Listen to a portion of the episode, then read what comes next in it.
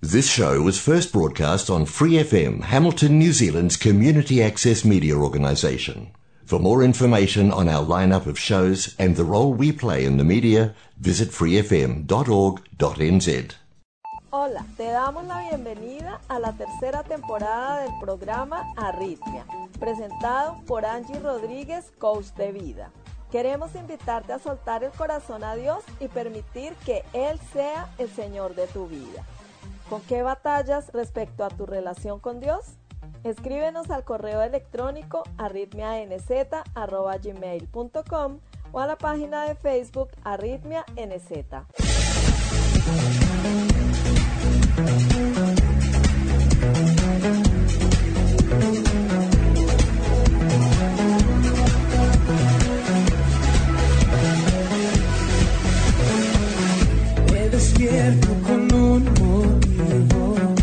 No viniste al mundo por casualidad. Formas parte de un gran plan. Encontrar el propósito de tu vida es tu misión. No es tarea fácil, pero juntos podemos lograrlo. Serás plenamente feliz. Arritmia, cuando todo pierde sentido.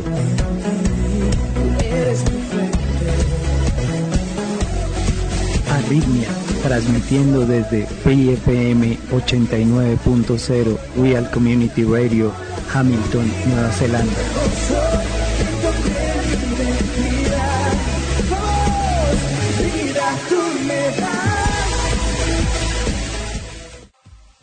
¿Cómo te sientes el día de hoy? Yo me siento receptiva y me quiero llevar confiar. Pedimos la bendición de Dios para iniciar con nuestro programa de hoy. Amado Padre, aquí estamos una vez más, rindiéndote gloria y alabanza, dándote gracias por ser un Dios bueno y todopoderoso, que no escatimaste en darnos a tu Hijo único para librarnos de la muerte eterna, para darnos una vida y una esperanza. Gracias, Padre. Ministra nuestros corazones y muéstranos tu voluntad para hacerla, para complacerte. Te lo pedimos en nombre de Jesucristo. Amén. El tema de hoy es el camino. Tercera temporada. Arritmia. La palabra de Dios dice que si confiesas con tu boca que Jesús es el Señor y crees en tu corazón que Dios lo levantó entre los muertos, serás salvo. Porque con el corazón se cree para ser justificado, pero con la boca se confiesa para ser salvo. Así dice la escritura, todo el que confíe en Él no será jamás defraudado. Lo encontramos en Romanos 10 del 9 al 11. Para mí, de eso se trata la vida, de lo antes posible conocer esa verdad. No nos creamos a nosotros mismos, tenemos un creador, quien creó los cielos y la tierra y todo lo que en ellos existe, incluidos tú y yo. Él tiene un propósito para todos y cada uno de nosotros. Pero fallamos. Nuestra naturaleza es pecaminosa, pero Él encontró la manera de restaurarnos, de redimirnos, de hacernos justos delante de Él, por medio de un sustituto que pagara por nuestros pecados. Y el sustituto fue nada más y nada menos que su propio Hijo, Jesucristo. Primera de Pedro 1 del 18 al 21 dice, porque Dios los libró de ese modo de vida que es poco provechoso y que ustedes aprendieron de sus antepasados. Y bien saben ustedes que para liberarlos Dios no pagó con oro y plata, que son cosas que no duran. Al contrario, pagó con la sangre preciosa de Cristo. Cuando Cristo murió en la cruz, fue ofrecido como sacrificio, como un cordero sin ningún defecto esto es algo que Dios había decidido hacer desde antes de crear el mundo. Y Cristo apareció en estos últimos tiempos para bien de ustedes. Por medio de Cristo ustedes creen en Dios, quien lo resucitó y le dio un lugar de honor en su reino. Por eso ustedes han puesto su confianza en Dios y están seguros de que Él les dará todo lo que les ha prometido pero el enemigo se encarga de mantenernos engañados. Recuerden que es el padre de toda mentira y nos mantiene con los ojos vendados, ciegos a la verdad y susurrando a nuestra vida mentiras, infundiéndonos temor, distorsionando la verdad, aprovechándose de nuestras debilidades para hacernos más débiles, más temerosos, rebeldes y carentes de sentido, embolatándonos en causas que no son eternas, colocando incredulidad, haciéndonos dudar incluso de la existencia de Dios. Pero Dios sembró la eternidad en el corazón humano. Esto nos lo dice Eclesiastés 3:11. Sabemos que existe algo, algo más, algo más allá de nuestra capacidad de comprender. Y bueno, me pasó que terminé creyendo porque era mejor creer que no creer.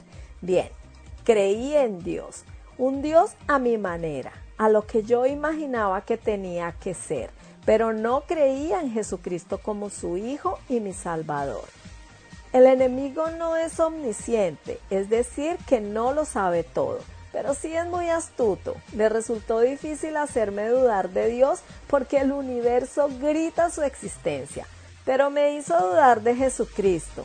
Así nos estresaba tratando de hacerme creer en que Dios no existía, pero al hacerme dudar de Jesucristo, permitía que el abismo que hay entre Dios y el hombre por causa del pecado quedara intacto. No había redención, no había acercamiento al Padre, porque Dios es santo y el hombre es una raza caída, muerta espiritualmente. Y quizás te preguntes, ¿esto quiere decir que solo a través de Jesucristo tenemos acceso al Padre? ¿Solo a través de Jesucristo somos salvos? Definitivamente sí. Nos guste o no nos guste, lo creamos o no, no hace diferencia. Jesucristo no solo hizo el camino, sino que Él es el camino. Juan 14:6 dice, Yo soy el camino, la verdad y la vida. Nadie llega al Padre sino por mí. Cristo es la piedra viva rechazada por los seres humanos, pero escogida y preciosa ante Dios, nos dice primera de Pedro 2:4. Él es el sacrificio por el perdón de nuestros pecados y no solo por los nuestros, sino por los de todo el mundo, nos dice primera de Juan 2.2, porque hay un solo Dios y un solo mediador entre Dios y los hombres, Jesucristo hombre, primera de Timoteo 2.5. Y en ningún otro hay salvación, porque no hay otro nombre bajo el cielo dado a los hombres en que podamos ser salvos. Hechos 4.12. ¿Le has entregado tu vida a Cristo? ¿Sabes cómo hacerlo? Solamente debes disponer tu corazón y reconocer que eres pecador y pedirle a Jesucristo que venga a morar en tu corazón y que sea el Señor y Salvador de tu vida. En ese momento el Espíritu Santo viene a morar en ti y empezarás tu caminar cristiano, el cual no es fácil, pero te aseguro que es maravilloso. ¿Y tú con qué batallas respecto a tu relación con Dios? Aunque pases por el fuego, no te quemarás si yo estoy contigo. Aunque pases por un valle de sombra y de muerte, no tengas miedo, no. nombre está escrito en la palma de mis manos y al destino llegarás. Aunque tropieces, aunque tú falles, yo te levanto y la historia sigue. Yo no desisto de ti desistes de mí. Yo soy tu principio, yo soy tu fin. Yo no desisto de ti, tú no desistes de mí. Yo soy tu principio, yo soy tu fin, dice el Señor.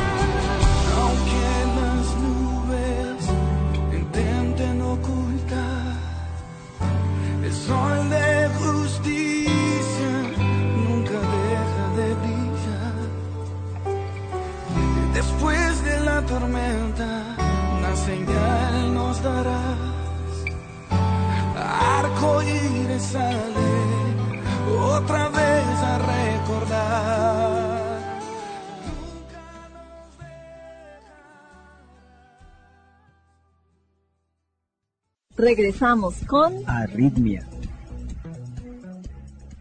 Hoy escucharemos la entrevista que el pastor César Castellanos le realizó al cantante, compositor y conferencista brasileño de música cristiana Marcos Brunet. Disfrutémosla.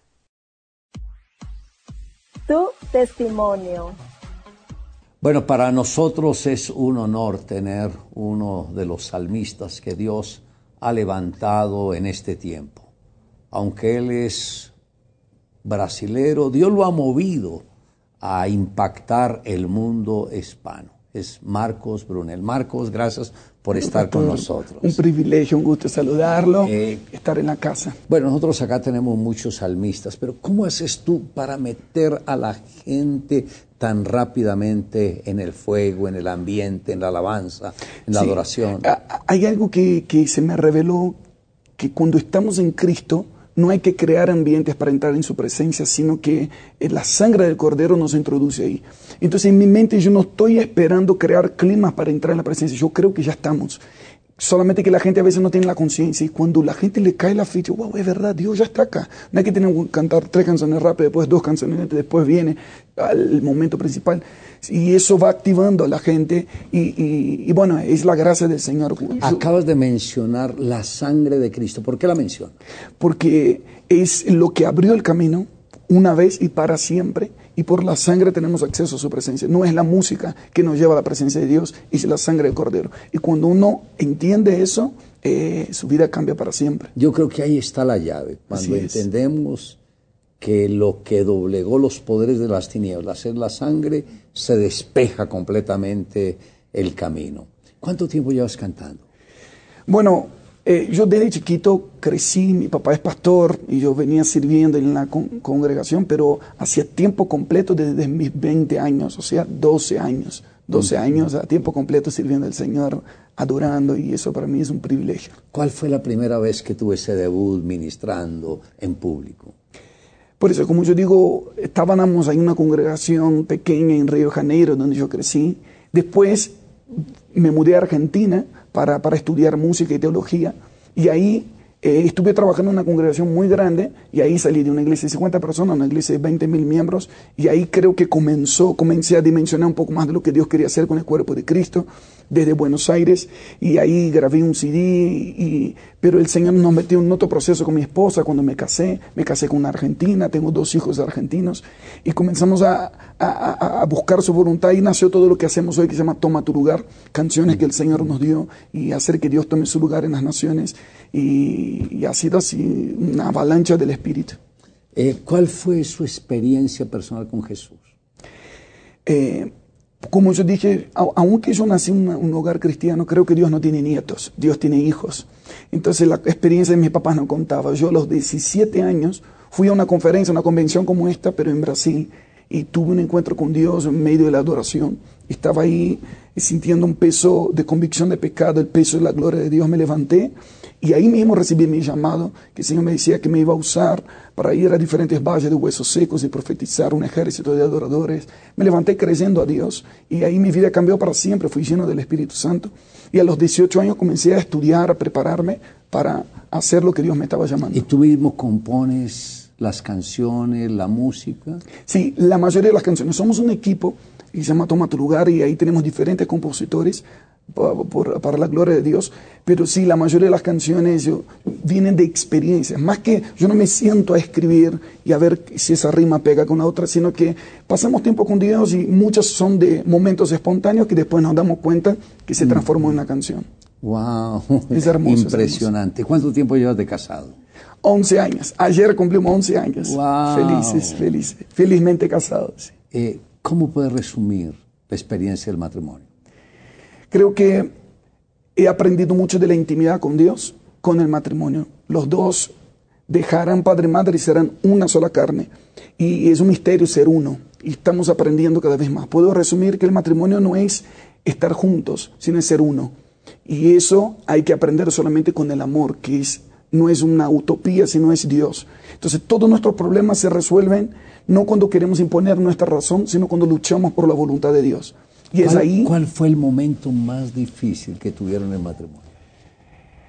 tuvimos muchísimos momentos difíciles, porque eh, financieramente tuvimos altos y bajos, nos mudamos muchas veces, y, pero yo creo que lo más difícil, más que una situación en común, eh, particular sería eso, el intentar encajar eso, que un- nos peleábamos mucho por nuestra razón. Eh, joven, me casé con 21 años y ella con 19. Entonces casi nos, nos criamos solos, juntos. Entonces eh, fuimos, eh, eh, no hubo una peor situación, sino que el, el aprender a ser uno en Cristo ha sido nuestra lección de vida. ¿Cuál de los dos sería más?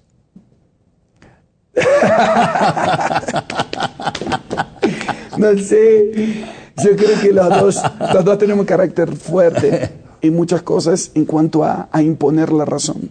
Hasta que nos dimos cuenta que teníamos que ceder, no a ver, gana ella o gano yo, sino que era, perdíamos los dos para ganar la voluntad de Dios. Cuando aprendimos eso, muchas cosas se estabilizaron en nuestras vidas.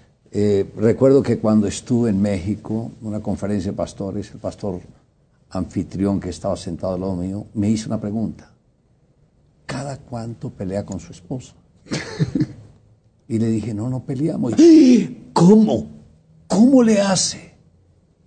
Y le dije, no conozco el primer hombre que haya ganado una discusión con su mujer y le haya ido bien. Eso sí, le sí. dije, ¿acaso no se da cuenta que ella no se equivoca? ¡Ah!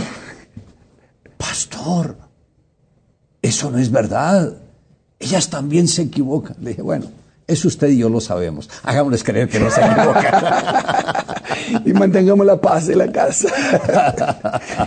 ¿Cómo ha sido la parte de crianza de los hijos? Bueno, eso para nosotros es un gran desafío. Lo tomamos muy en serio por la vida que el Señor nos permite vivir. Viajamos mucho, pero para nosotros eso es fundamental. Criar a los hijos nosotros, en contacto con nosotros. No dejamos a nuestros niños con, con nadie que no sea de mucha confianza.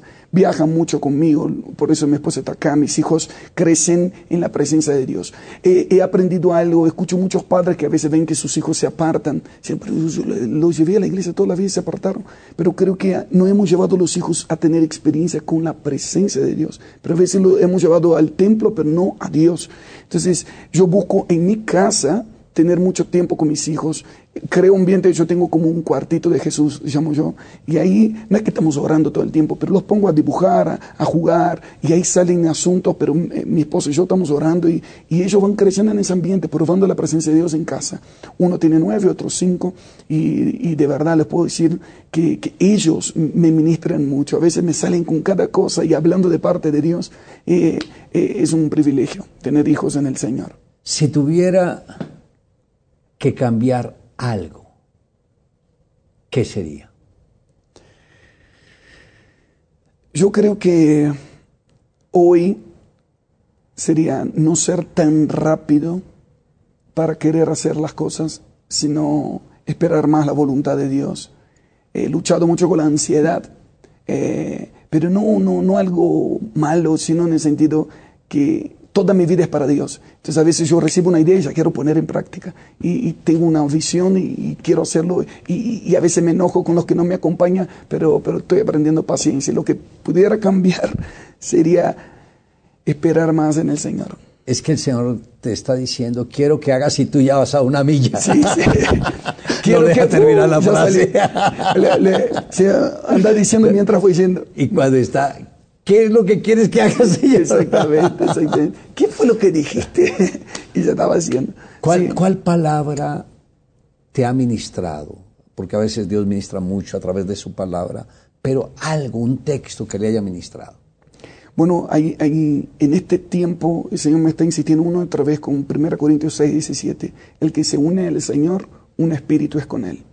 Eh, eso ha sido como un lema en mi vida últimamente. Si yo soy uno con Cristo, puedo vivir la realidad del Espíritu todo el tiempo eh, y ya no, ya no es estar junto con Dios o cerca, sino uno con Él. Como yo decía, aprendí eso mucho con el matrimonio y estoy viviendo eso en la intimidad con el Señor y, y quiero multiplicar eso en el cuerpo de Cristo, el entender con el cuerpo que somos uno, diferentes órganos, diferentes partes, pero un mismo cuerpo, eso creo que es, es, es transformador. Eh, reconocer la multiforme gracia de Dios. Otro texto es 1 Pedro 4:10. Cada uno, conforme a su don recibido de Dios, ministre a otros como buenos administradores de la multiforme gracia de Dios.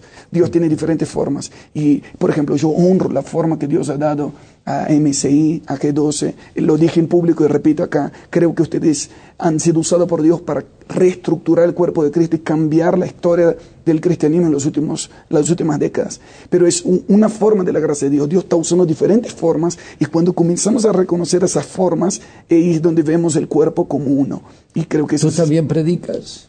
por la gracia del Señor. Si amo la palabra de Dios, fui enseñado a amar la- las escrituras porque creo que Dios nos está cambiando de, de no ser artistas solamente, sino que el usar el arte para transmitir un mensaje. Entonces yo creo que todo salmista debe amar la palabra de Dios. No es cosa mía. Yo creo que eh, si no, ¿qué estamos cantando? Si no cantamos la palabra, si no enseñamos al pueblo a amar la palabra de Dios. Cuando estás frente a un público, a la gran mayoría de casos son jóvenes, ¿qué sientes por dentro? ¿Cómo puedes llegar a ellos? ¿Cómo puedes sentir la necesidad de ellos? Eh, eh, eso es una excelente pregunta. Hay, hay algo que en mis tiempos con Dios he tenido hace muchos años, era que cada cosa que yo vivía con Dios, yo sentía tanto el amor de Dios que yo decía, yo no quiero solo para mí, quiero que esto se multiplique en otros. Yo no sabía que iba a ser en tantos. Y cualquier lugar que yo voy, esa es mi intención. Yo digo, Señor, lo que yo estoy sintiendo, lo que yo siento de parte tuya, quiero que todos acá sientan. Es como que hay una conexión y de repente puedo sentir como esa multiplicación de mi pasión por el Señor. Cuando alguien canta una canción que Dios me dio, es como que esa pasión se está multiplicando. Y, y cuando no, más allá que sea canción mía, no, pero cuando estoy con mucha gente, quiero hacer que vean a Cristo, que se enamoren más de Dios, más que de la canción. Si tuvieras que predicar tu último mensaje, ¿cuál sería?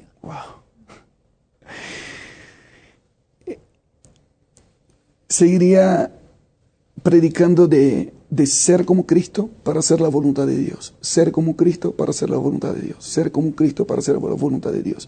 Y este evangelio del reino será predicado a todas las naciones para testimonio de todo el mundo, entonces vendrá el fin. Y el evangelio del reino tiene que ver con eso. No solamente de llevar un folleto, sino de ser como Cristo. Y Cristo en nosotros, esperanza de gloria. Creo que es eso lo que diría, que nuestro mayor éxito no es eh, escribir libros, tener CDs o tener mucha gente que nos siga, sino que la gente reconozca a Cristo en nosotros. ¿Ha tenido que ir a algún evento donde ha dicho, Dios mío, ¿yo qué hago aquí? Usted, usted lo dice por experiencia.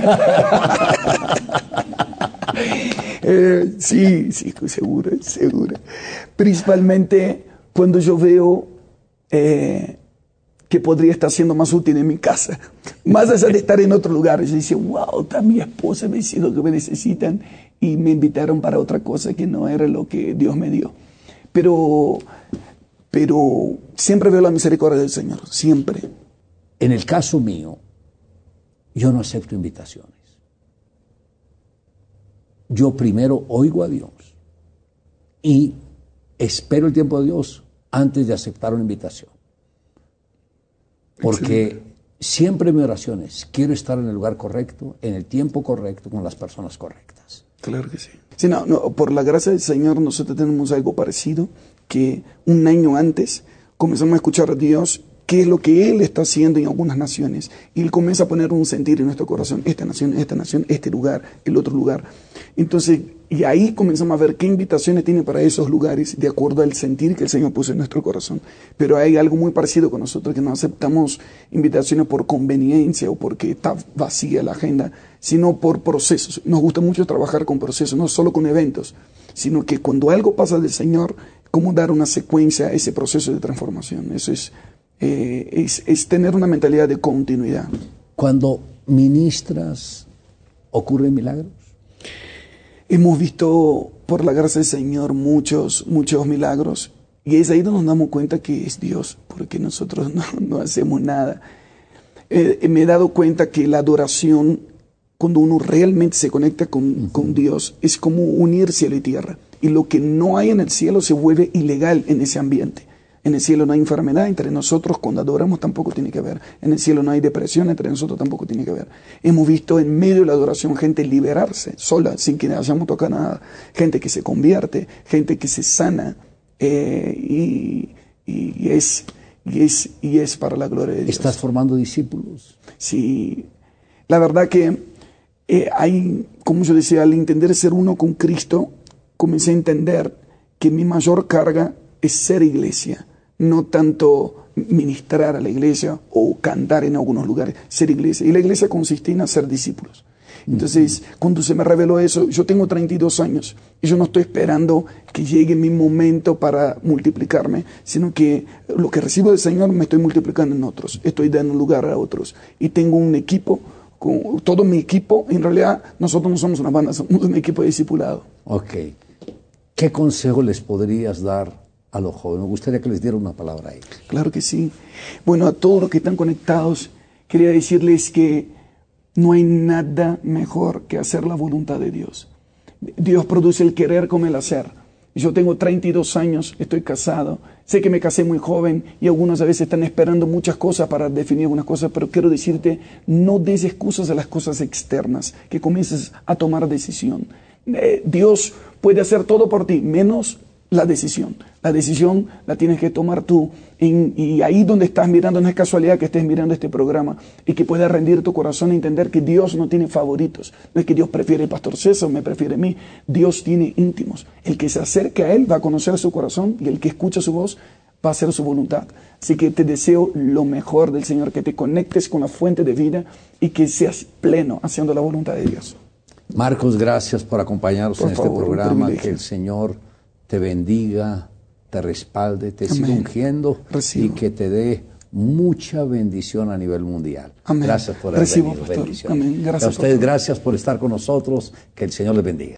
Tercera temporada. Arritmia.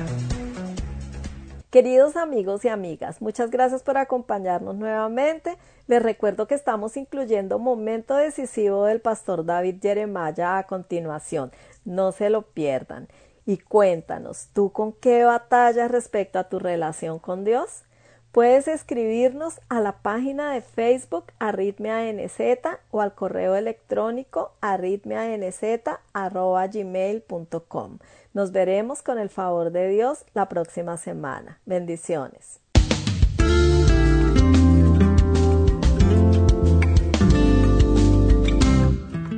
¿Alguna vez alguien le ha preguntado, ¿qué es lo que hace el cristiano diferente de las otras religiones del mundo?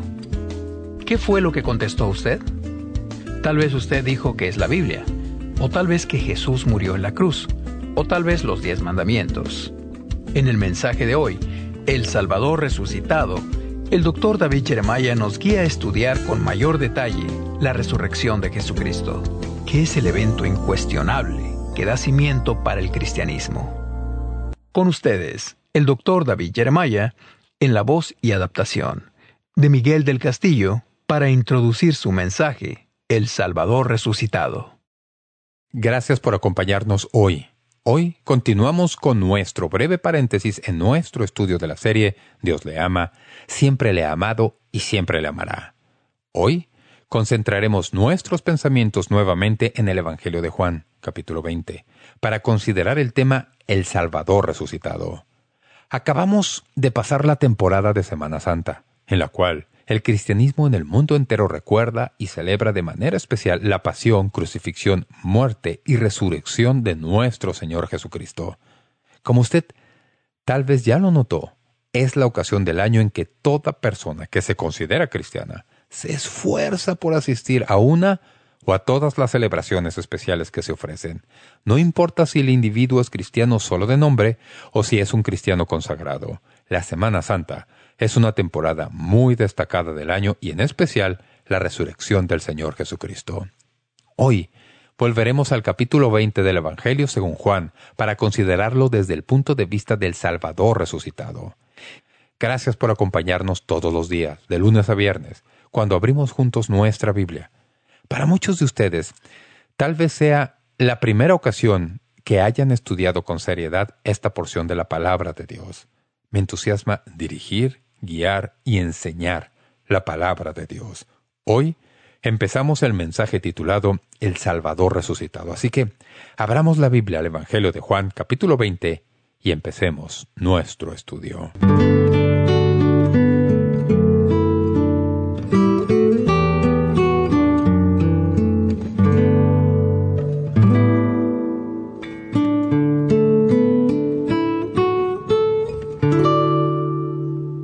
Por como cinco décadas he estado predicando sobre la resurrección. Es mi tema favorito. Nunca me canso de este episodio, el relato de la historia de este gran acontecimiento. Como saben, todos, los cuatro escritores de los Evangelios registran esto. Pero he escogido para hoy estudiar el relato que Juan nos da en su Evangelio, en el capítulo 20 de Juan.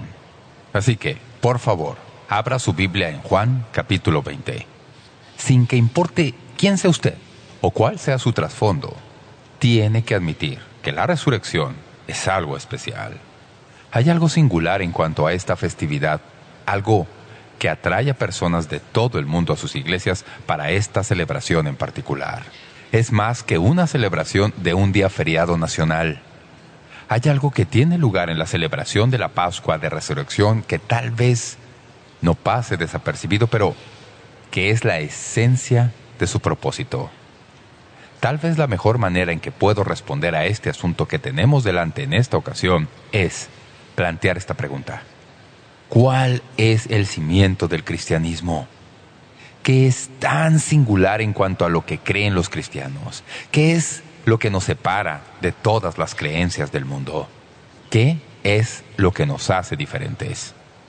Supongo que algunos de ustedes dirían, pues bien, es el cimiento que se edifica sobre las enseñanzas de Jesucristo, el gran Maestro, la gran filosofía que Jesús trajo cuando estaba en esta tierra. Algunos de ustedes que tienen maneras más profundas de pensar pueden pensar que se debe a la cosmovisión que vino después de Jesús, que los que siguen a Jesús tienen una cosmovisión diferente y ese es el secreto del cristianismo. Tal vez algunos que se han tomado el tiempo para estudiar su vida y han aprendido de sus milagros, su compasión y su amor, tal vez puedan inclinarse a decir que el cristianismo se edifica sobre los milagros, la compasión y el amor de Jesucristo. Otros, que tal vez hayan estudiado su muerte y visto el sacrificio que Él hizo en la cruz cuando murió, dirían, ah, no, el cristianismo es singular, el cristianismo es lo que es debido a la muerte de Jesucristo. Permítame hacer una pausa para recordarle que todos los dirigentes de todo gran movimiento han muerto. Y si la muerte de Jesucristo es su singularidad, no es muy singular, porque no es diferente a todos los demás líderes que también han muerto. De hecho, usted puede ir a visitar la tumba de Lenin y allí hallará sus huesos. Él murió puede mirar a todos los demás supuestos líderes de las creencias y filosofías principales por todo el mundo y en alguna parte hay una tumba donde la gente acude a celebrar su vida, pero todos están muertos. Por importante que es la cruz y por importante que es la muerte de Jesucristo, no es eso la singularidad de Jesucristo. No. El cimiento de nuestra fe es un evento solitario que sucedió en ese primer domingo de resurrección. El cristianismo no fue lanzado debido a las enseñanzas de Jesucristo y ni siquiera por la muerte de Jesucristo. Porque recuerden lo que los discípulos hicieron después de que Cristo murió. No fueron fortalecidos ni ennoblecidos en su fe. Fueron y se escondieron debido al miedo. No, amigos y amigas, el cimiento de nuestra fe es el bien establecido evento de la resurrección de Jesucristo. Es una vergüenza que solo tratemos de esto una vez al año, primordialmente porque es la misma médula de quiénes somos como seguidores de Cristo. Cristo dijo que Él moriría y que tres días después saldría de la tumba e hizo exactamente lo que dijo que haría. Y fue ese evento, no su muerte, fue ese evento lo que impactó los corazones de los discípulos y los convenció de que Jesús era quien afirmaba ser, el Hijo unigénito Dios. Pero no nos adelantemos demasiado. El relato de cómo sucedió todo esto se nos da en el Evangelio de Juan. A fin de que captemos el escenario apropiado de esto, necesitamos retroceder al capítulo 19 de Juan porque ahí tenemos el relato de la muerte de nuestro Señor. Estoy seguro de que ustedes entienden que no se puede tener una resurrección a menos que primero haya una muerte. Y eso puede parecer algo muy trivial de qué hablar, pero desafortunadamente muchos de los que critican la resurrección han planteado la idea de que Jesús, en realidad, no resucitó de los muertos, sino que simplemente se desmayó en la cruz y cuando lo pusieron en la tumba por el frío, revivió. Así que no fue una muerte y por consiguiente no hubo resurrección. Por esto, parece importante, si vamos a hablar de la resurrección de nuestro Señor, que hablemos por unos momentos en cuanto a su muerte. En el capítulo 19 se nos dice que Jesús murió. Murió de una manera pública y horrible en una cruz romana. Su muerte, que tomó solo apenas seis horas, fue presenciada por miles de personas. Sabemos que él estaba muerto según los registros tanto en escritos sagrados como seculares. No fue que se desmayara y luego reviviera en el frío de la tumba. Estaba muerto. Cuando pusieron su cuerpo en la tumba prestada de José de Arimatea, el Señor Jesucristo estaba muerto. Como ven, el relato tiene que ver con esto. Los judíos se preocupaban mucho para que su sabbat no fuera profanado, debido a cuerpos muertos o colgando en las cruces. Los romanos, que eran los que tenían el poder, sabían que no podían dejar a ningún judío colgado vivo durante el sabbat, así que bajaron a Jesús de la cruz porque en realidad estaba muerto. Era procedimiento normal de los romanos asegurarse de la muerte de sus crucificados y lo que hacían era tomar una especie de mazo y les quebraban las piernas. Nunca entendí eso hasta que estudié algo en cuanto a la crucifixión y me di cuenta de que lo que hacían en la crucifixión cuando les quebraban las piernas era que así sellaban la muerte de la víctima.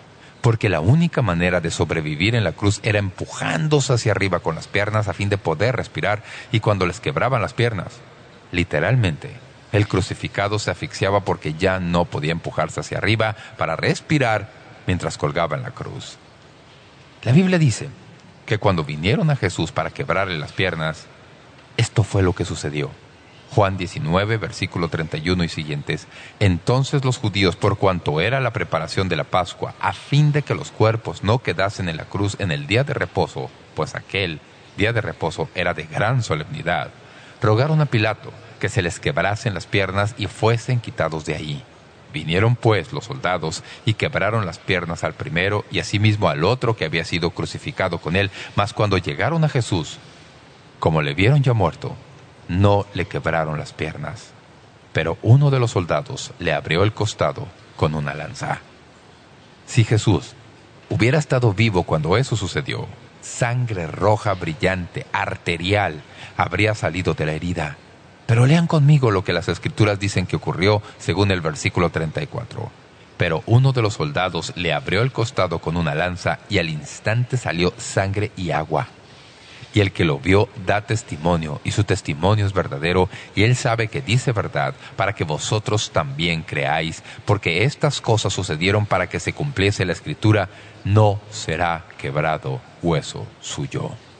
Se me dice que la separación de la sangre y el suero es una de las pruebas médicas legales más fuertes de la muerte. Así que Jesús en efecto estaba muerto. Su cuerpo fue entregado a dos de sus seguidores para su entierro antes de que pueda haber una resurrección. Tiene que haber una muerte. Y, permítame repetirlo, Jesús murió en esa cruz. Estaba muerto cuando le bajaron y le pusieron en la tumba. El resto de Juan 19 trata cómo sus amigos lo bajaron y lo sepultaron en una tumba prestada. Tres días pasaron y sus seguidores se lamentaban. Y luego, en la aurora de aquel portentoso tercer día, ese domingo, es primer domingo de resurrección.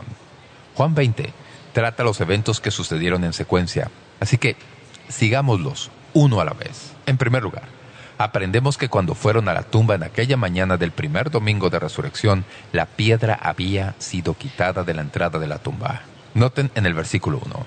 El primer día de la semana, María Magdalena fue de mañana, siendo aún oscuro, al sepulcro y vio quitada la piedra del sepulcro. Mateo anota en su relato que era una piedra grande y Marcos dice que la piedra era muy grande. Algunos manuscritos escritos en ese tiempo dicen que la piedra tenía tal tamaño que se necesitaban 20 hombres para moverla. Usted puede captar alguna idea de qué clase de piedra era esta al recordar que los judíos sepultaban a sus muertos en tumbas excavadas en la roca. Excavaban la roca y dejaban una entrada y luego llevaban el cadáver y lo ponían en esa tumba. Ese era el sepulcro o tumba. Los historiadores y arqueólogos han dicho que la entrada a la tumba tenía algo así como un metro y medio de altura. Sabemos que no era más alta que eso, porque cuando Pedro y Juan fueron corriendo a la tumba, la Biblia dice que tuvieron que agacharse para entrar. No podían simplemente entrar de pie, erguidos. Se ha calculado que una piedra suficiente para cubrir esa clase de apertura debe haber pesado entre una y media y dos toneladas. No era simplemente una piedra. Era una piedra enorme. La única manera en que podían atender esto de cerrar la tumba era excavar una especie de zanja inclinada frente a la entrada para aprovechar la gravedad. Así que hacían rodar la piedra hasta la parte superior de la zanja antes de la sepultura, mientras esperaban que la tumba fuera usada y ahí la sujetaban con una tranca o cuña.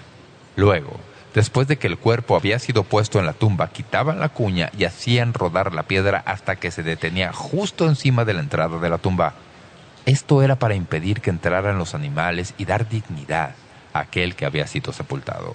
Pero la Biblia dice que cuando las mujeres fueron al huerto ese primer domingo de resurrección, miraron y se sorprendieron, porque la piedra que había sido puesta ante la entrada de la tumba ya no estaba ahí. Y Amigos y amigas, la forma en que lo dice el relato es tal que es incluso más dramático de lo que se puede creer a primera vista al leer los registros de los evangelios. La Biblia dice que la piedra no fue simplemente rodada para quitarla, sino que las palabras del griego nos dicen que la piedra había sido levantada en vilo y transportada y dejada caer en un lugar a cierta distancia. No fue simplemente que se le hiciera rodar para abrir la tumba estaba a cierta distancia, algo que no podía haber sucedido normalmente, algo muy dramático había sucedido. Las mujeres que fueron a la tumba ese día notaron esa cosa dramática. ¿Cómo podía la piedra estar a alguna distancia sabiendo su tamaño y su peso? ¿Qué había sucedido allí? Sin haberse recuperado todavía de la primera impresión cuando se acercaban a la tumba, las escrituras dicen que al acercarse más, notaron que el sepulcro estaba vacío. Leemos en el versículo 2, entonces corrió y fue a Simón Pedro y al otro discípulo, aquel al que amaba Jesús, y les dijo, se han llevado del sepulcro al Señor y no sabemos dónde le han puesto. Lo siguiente que María se dio cuenta fue que la tumba de Jesús estaba vacía. Esta ha sido la afirmación cristiana desde ese día hasta hoy. Y nadie, jamás ha demostrado lo contrario, y es que la tumba en donde Jesús fue sepultado estaba vacía. Alguien ha dicho que no había personas haciendo fila de calle a calle en Jerusalén. ¿Y para qué hacían fila? A fin de poder ver nada. Cuando llegaban a la tumba, el secreto real es que no había nada ahí. La tumba estaba vacía.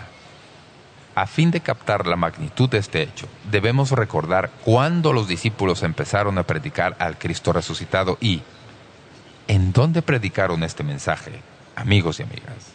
Predicaron este mensaje en Jerusalén, a poca distancia de la tumba misma. Cualquiera que hubiera querido refutar la teoría y la predicación de ellos, todo lo que hubiera tenido que hacer era sencillamente caminar la corta distancia a la tumba y mostrar el cadáver de Jesús, y el cristianismo hubiera caído de bruces. Desde ese mismo día y hasta el día de hoy, hay quienes han estado tratando de esquivar esta verdad de que Jesús resucitó de los muertos porque nadie jamás ha hecho lo que Él hizo. Y si eso es verdad, y sabemos que lo es, eso lo pone aparte de todos los demás y valida su afirmación de que es el Mesías, el Hijo de Dios. Él venció la muerte y al vencer a la muerte levantó su mano para que todos veamos que Él es el Mesías. Así que, ¿en dónde empezó el cristianismo al mismo principio, empezó en Jerusalén, a pocos kilómetros de la tumba vacía en donde los discípulos pusieron en peligro su propia vida al predicar que Jesucristo había resucitado. Cualquiera que hubiera querido refutar eso podría haberlo hecho fácilmente, excepto por una cosa. No había cadáver en esa tumba. Él, en verdad, había resucitado y estaba vivo. Bien. La tercera cosa que sucedió cuando miraron a la tumba ese día es que notaron que algo todavía estaba ahí. Tengo un sermón de un predicador amigo mío y es un sermón de la Pascua de Resurrección y el título de su sermón, la tumba no realmente vacía. Recuerdo que cuando por primera vez leí eso, captó mi atención y luego me di cuenta de lo que estaba diciendo. La tumba estaba vacía de cadáveres, pero en realidad no estaba vacía por completo, ¿verdad? Porque cuando miraron dentro de la tumba, las escrituras nos dicen lo que vieron. Noten en el versículo 3 y siguientes. Y salieron Pedro y el otro discípulo y fueron al sepulcro. Corrían los dos juntos, pero el otro discípulo corrió más a prisa que Pedro y llegó primero al sepulcro. Y bajándose a mirar, vio los lienzos puestos ahí, pero no entró. Luego llegó Simón Pedro tras él y entró en el sepulcro y vio los lienzos puestos ahí y el sudario, que había estado sobre la cabeza de Jesús, no puesto con los lienzos, sino enrollado en un lugar aparte. Entonces entró también el otro discípulo que había venido primero al sepulcro y vio y creyó. El sudario todavía estaba en la tumba, sin perturbar. Ahora bien, lo que sucedió ahí es realmente asombroso. No fue simplemente unos cuantos lienzos sepulcrales amontonados a un lado. No, observen con cuidado lo que dicen las escrituras. La Biblia dice que la evidencia en la tumba ese día fue tan convincente que hizo que el apóstol Juan creyera. Por cierto, cada vez que usted lee en el Evangelio de Juan en cuanto al otro discípulo y no hay nombre, siempre se refiere a Juan, porque él es el escritor y él se siente algo abochornado de mencionar su propio nombre, así que él se llama a sí mismo el otro discípulo. Y su título favorito para sí mismo es El discípulo al que Jesús amaba. Pienso que es un gran título para él mismo, como saben, el discípulo al que Jesús amaba. Así que, en este relato, Juan va a la tumba y mira. Y lo que ve es tan convincente para él que la Biblia dice que cuando lo vio, tal como lo leemos, él creyó. No hubo diálogo, no hubo debate, no hubo presentación, no hubo invitación. Lo que vio con sus ojos de inmediato hizo que tuviera fe. Así como así. Él creyó. ¿Qué fue eso tan dramático que él vio? Permítame explicárselo.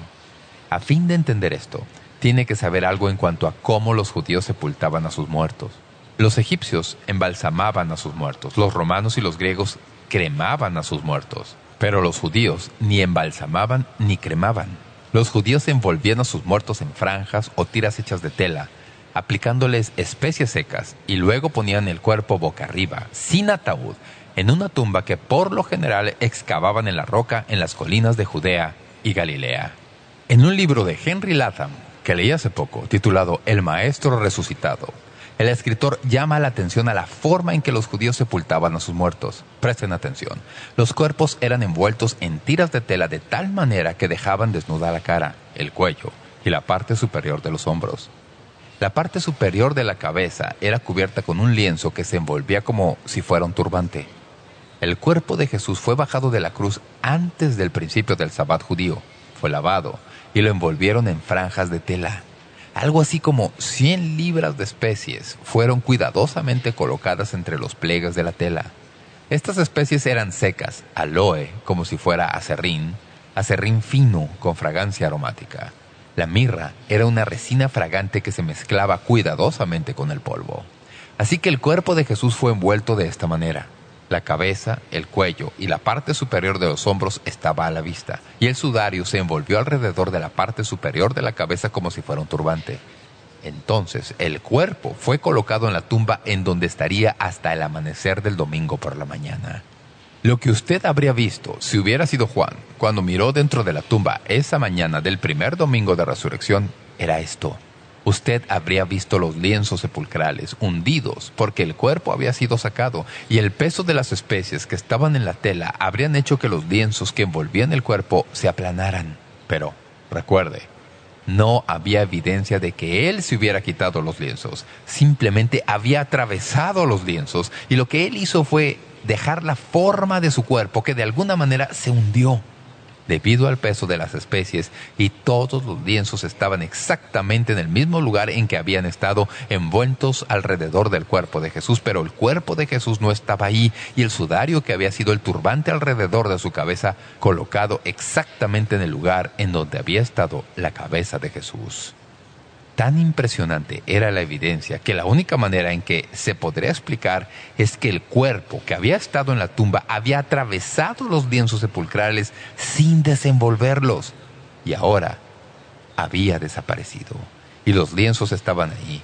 No se habían desenrollado los lienzos sepulcrales y todas las especies y todas las resinas estaban todavía ahí sin que nada se hubiera perturbado excepto que el cuerpo había desaparecido.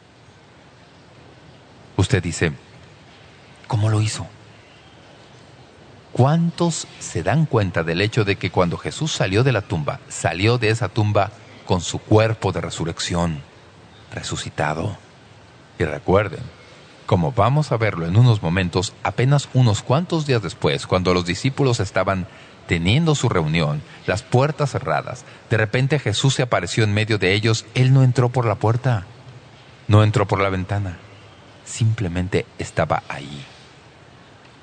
Me entusiasma todo esto porque la Biblia nos dice que la clase de cuerpos que vamos a tener en la resurrección es como el cuerpo que Jesús tenía en su resurrección.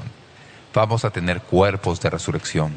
Eso quiere decir que yo puedo estar aquí y puedo pensar que me gustaría estar en el estado de Nueva Jersey y sin necesidad de un avión, puedo estar allá. He estado tratando de figurarme cómo llegar a otros lugares sin necesidad de aviones y esta es la única esperanza que tengo. ¿Quiere decir que podré comer todo lo que quiero y nunca ganaré peso? Aleluya.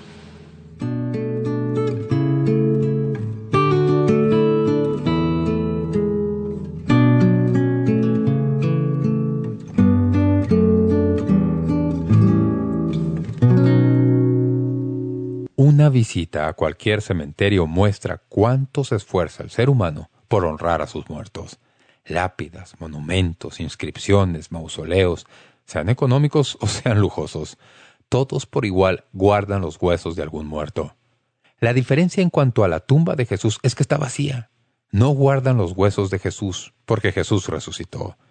Veremos más de esto cuando continuemos nuestra consideración de este pasaje del Evangelio de Juan y en la segunda mitad del mensaje El Salvador resucitado. No se olvide que Momento Decisivo también presenta en línea un devocional diario. Este devocional está a su disposición sin costo en línea. Simplemente visite nuestro sitio web momentodecisivo.org, en donde hallará toda la información y no solamente el devocional diario, sino también todos los recursos disponibles para la serie actual o de otras series y materiales que están disponibles para usted en Momento Decisivo. De nuevo, la dirección es momentodecisivo.org. Esa es nuestra página web. Lo usamos para que sea fácil de recordar y fácil de encontrar.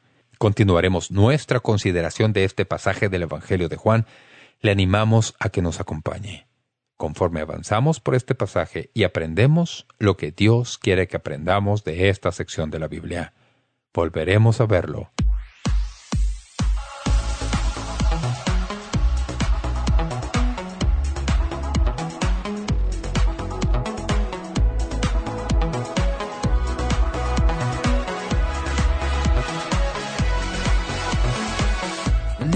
despierto con un motivo, caminar junto a ti, he decidido vivir mi vida contigo.